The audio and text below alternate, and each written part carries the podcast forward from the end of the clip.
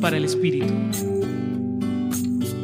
En el Evangelio de Juan, capítulo 6, versículos 35 al 40, Jesús nos habla del pan como ese alimento humilde pero esencial para alimentar nuestra vida espiritual, pues Él está allí presente, dándose a nosotros como un regalo de vida, de paz, de amor.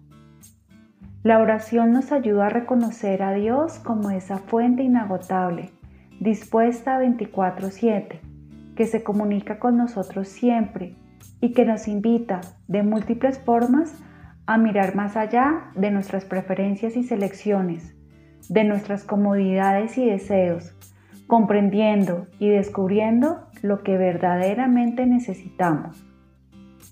Desde el ejercicio de la libertad interior, confiemos en la voluntad de Dios, soltemos, descarguemos aquellos pesos de los que somos presos y que solo nos conducen a egoísmos y falsos imaginarios del amor.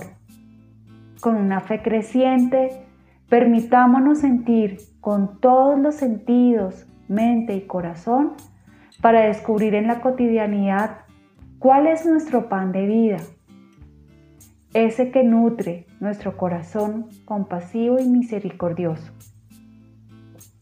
Hoy te acompañó Viviana Peña Herrera del Centro Pastoral San Francisco Javier de la Pontificia Universidad Javeriana.